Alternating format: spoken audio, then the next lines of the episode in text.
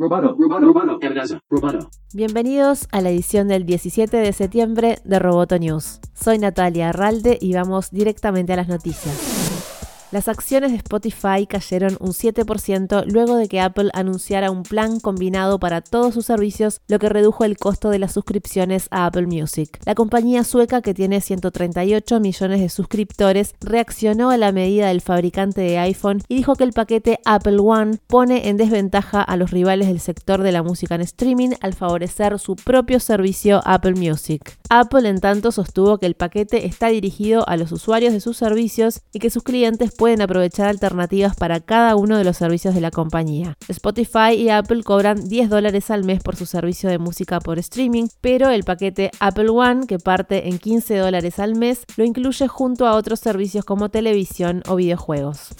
Amazon Music presentó su servicio de podcast con más de 70.000 títulos en la plataforma, entre ellos algunos importantes como Serial y PodSave America. Con este movimiento, Amazon busca atraer nuevos usuarios a Amazon Music y competir con Spotify, que ya ha invertido mucho en este terreno. Los podcasts se pueden escuchar a través de la aplicación Amazon Music actualizada en la web o en dispositivos Amazon Echo. The Wall Street Journal informa que Amazon venderá anuncios, pero no queda claro cómo se instrumentará.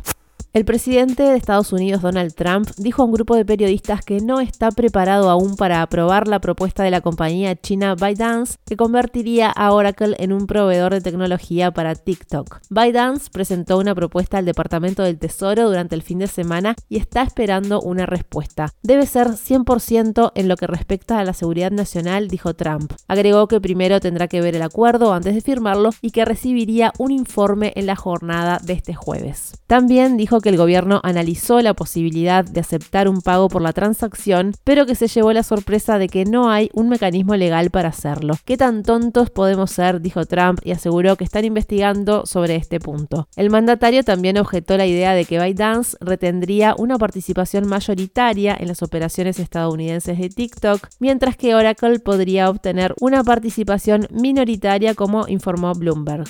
La PlayStation 5 ya tiene precio y fecha de lanzamiento. Sony confirmó que su consola de próxima generación llegará el 12 de noviembre a Estados Unidos, México, Japón, Canadá y Australia y una semana después al resto del mundo. Costará 499,99 dólares y su consola digital 399,99.